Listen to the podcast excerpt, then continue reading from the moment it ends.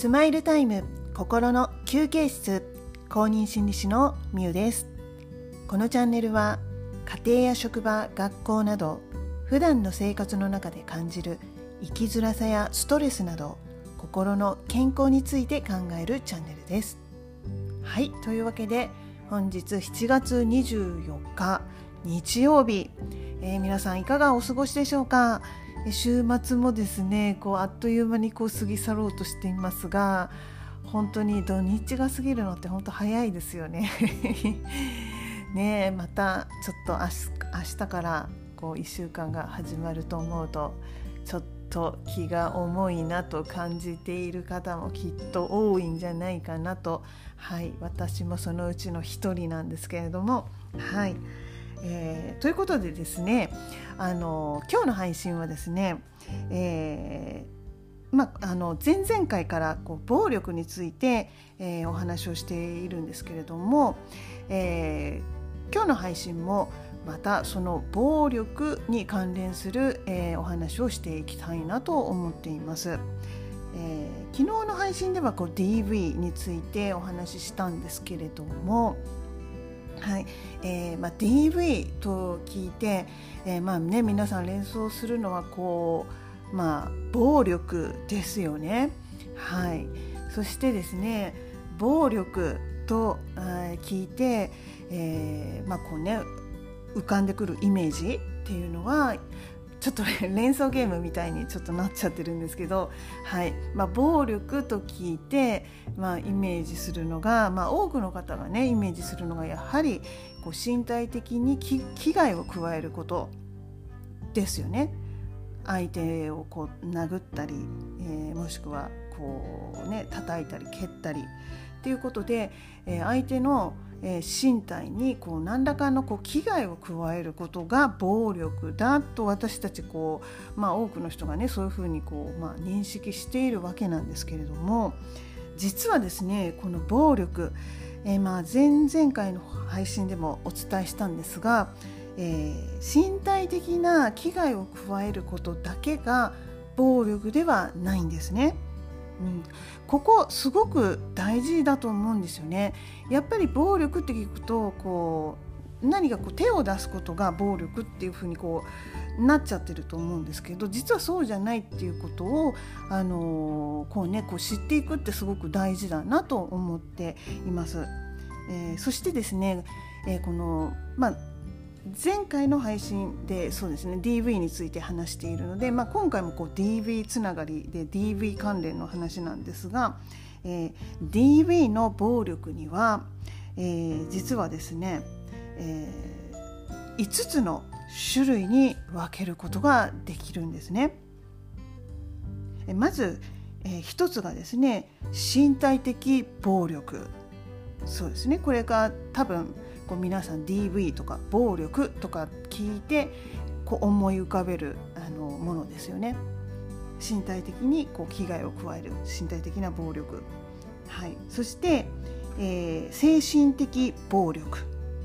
そして経済的暴力。それから社会的暴力。そして性的暴力。と、えー、まあ、ざっとこの5つに分けられるわけなんですね。はいまあ、中にはですね、あのまあ、これに加えて、えーまあ、子供を利用したこう暴力っていうのもこうあるんですよね。はいまあ、なんですけれども、えーまあ、大体この5つに分類されることがあのできるということなんですね。で、えー、そうですね今日はですねこのまあざっとこう一つの配信でこう話していこうと思ったんですけれどもやっぱりちょっとこの暴力に、えー、関してですね、えー、ちゃんとこうこう分かっていくね、えー、必要があるかなと思ったのでこう一つずつこうちょっとピックアップしながらあのお話ししたいなと思っています。えー、ぜひですね皆さんもこう普段の生活をこうね振り返りながらあれこれって暴力なのかなっていうことをあの少しこうね考えてみるあの、ね、きっかけになったらいいかなとも思っています。で今日は、えー、身体的暴力についてです。はい、これがもうまあ皆さんイメージすぐできると思うんですけど、えー、まあね手で相手を叩く、うん、足でまあ蹴る。そして体を突き飛ばすとか、えー、それからですねあのまあ、腕をねじったりする。こう腕をガッて掴んでねじったりこう思いっきりこう引っ張ったりする。っていうこともあの身体的な暴力に、えー、入るんですよね。あと髪の毛を掴んで引っ張るっていうこともあの身体的暴力です。またはですねその喧嘩の最中にですねこう口喧嘩をしていてこうエキサイトしてきますよねそうするとこうまあ怒ってあまりにも怒って相手の胸ぐらを掴んでぎゅっとこうなんか持ち上げてそしてもう力任せにバーンとこう相手を突き放すみたいなこれも暴力なんですよね。実際には叩いてない、うん、こう胸ぐらを掴んだ人の感覚としてはあの叩いてないよ。暴力してないよ。って思うと思うんですよね。だって掴んでバーンって話しただけじゃない。って思うから。なんですけども実はこれもあの暴力に入るんですよね。はい、なのでその暴力あの、まあ、身体的な暴力ね。どこからどこまでがっていうこの線引き。その境界線が非常にこう分かりにくくなっているのもあのなかなかねの暴力がこう曖昧になっているっていうことに、えー、なってると思うんですが、はい、なので、えー、直接こうね、あの、相手をこう殴る蹴るなどの暴力をしてなくても実はその行為が暴力身体的な暴力に、え、なってるんですよっていうこともあるのでやっぱりあの相手のこう体にこうね必要以上にこう何て言うんですか力を加えないということですよねこの身体的な暴力に関して言えば。はい、っていうことを、はい、こうね意識してあのいくといいのかなと思います。人間誰でも怒るんですよねこう怒るとやっぱりそのカッとなる瞬間ってやっぱりあるんですよねもうカチンときてこうちょっと切れてブチ切れたみたいなことってやっぱり皆さん経験してると思うんですよね。はいまあ、中にはねそういう あの経験なくてもう常にこう穏やかな、ね、方もいらっしゃるかもしれないんですけど、まあ、多くの方はちょっとそういうふうにねこう切れて怒るっていうこと経験があのあると思うんですよね。まあ、その時にですねこう勢い余ってちょっともう手が出ちゃったってこともあの、まあ、よくあったりするんですよね。でもですねそのカチンとなった時にちょっとこのあこれって身体的暴力になっちゃうんだっていうのをこうちょっとですねこう頭にこうね浮かんでくるようになったらちょっと今度その暴力を振るうっていう行動のあの歯止めになるんじゃないかなと思っているのではい皆さんカッとなってカチンとなって思わずこうちょっと手が出るとかあのなった時はい、えーちょっと思いとどまってねそういう時はこう6秒ルールっていうねこう怒りを鎮めるその6秒ルールっていうのが、うん、あるんですけど、はい、ちょっとこうあの一息自分の中でストップがかけられるといいかなと思います。はいということでですね今日はですねえー、暴力の種類についてお話をしましたその中でもえー、身体的暴力についてお話ししてきました。はいそれでは、えー、今日の配信はこれで終わりたいと思います。また次の配信でお会いしましょう。さようなら。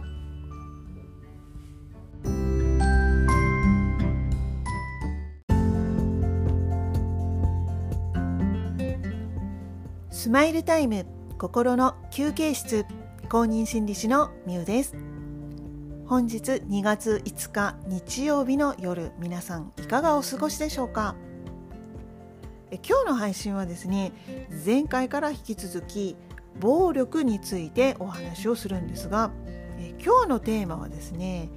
社会的暴力についてお話ししたいなと思います。皆さんこの社会的暴力という言葉聞いたことありますでしょうか？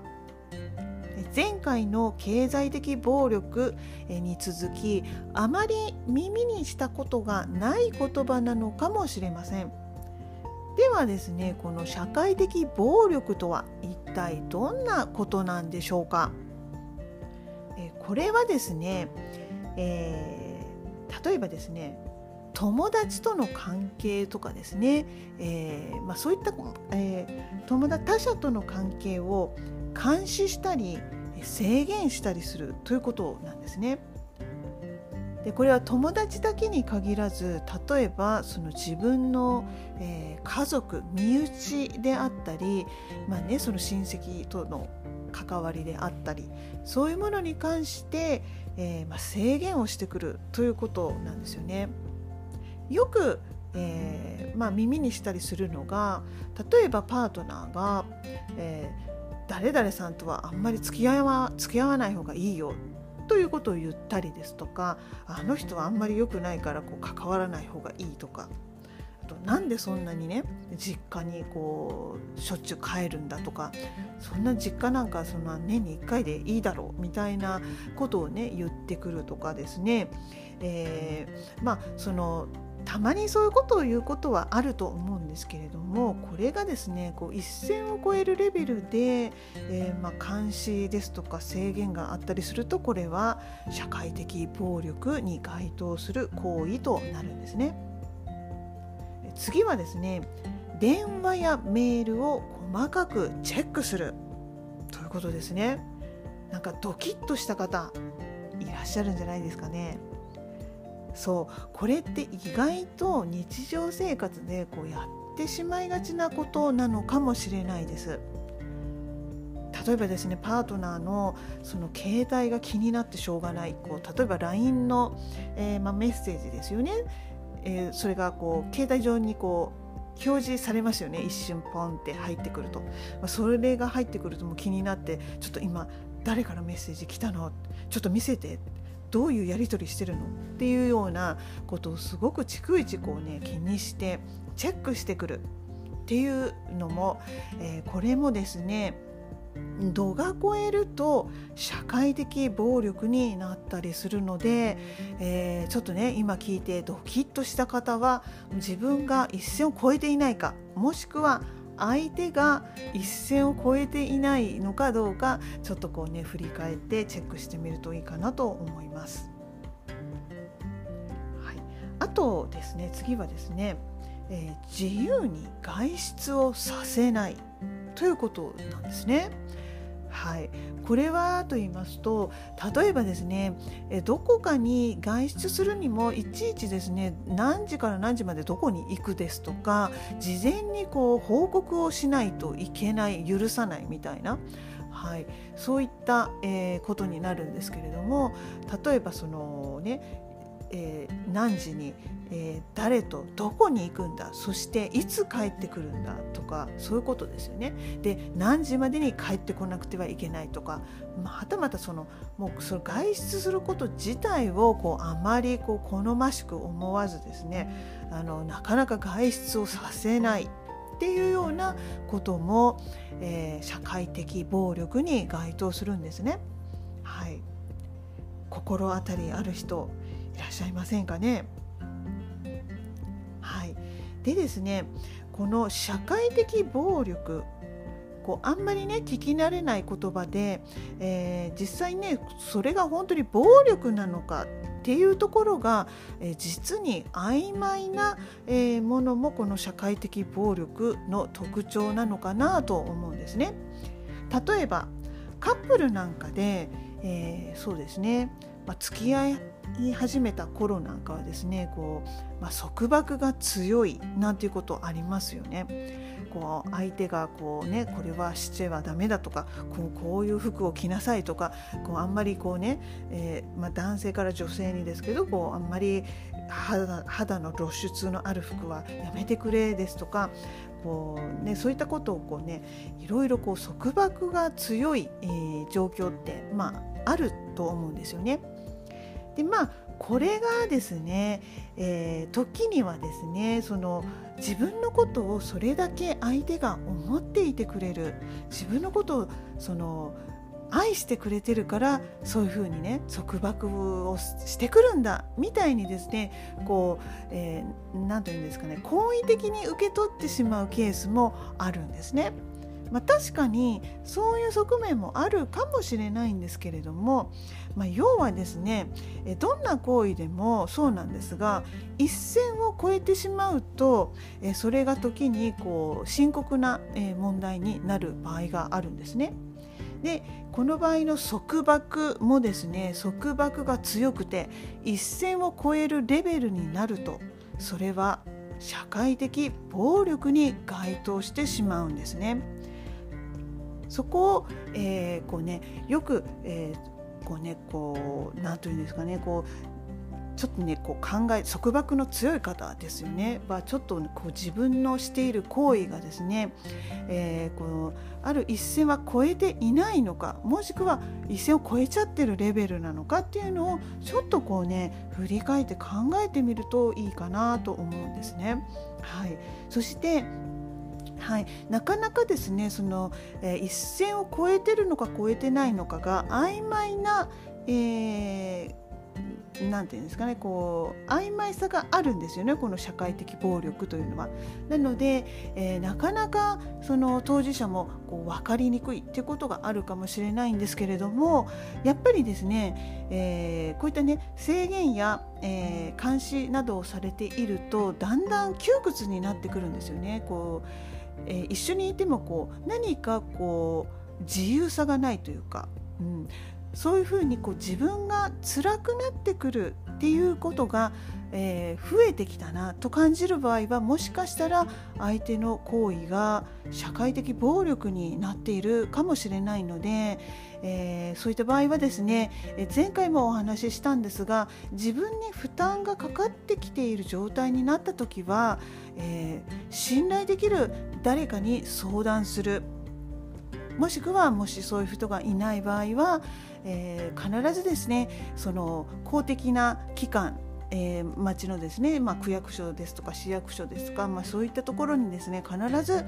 えー、その相談できる窓口というものがありますので決して一人で悩んで我慢しないでぜひぜひですねこう誰かを頼ってほしいんですね。はい、決してこの自分がねこうあの生きづらさを感じたままこう窮屈なね状態を感じたまま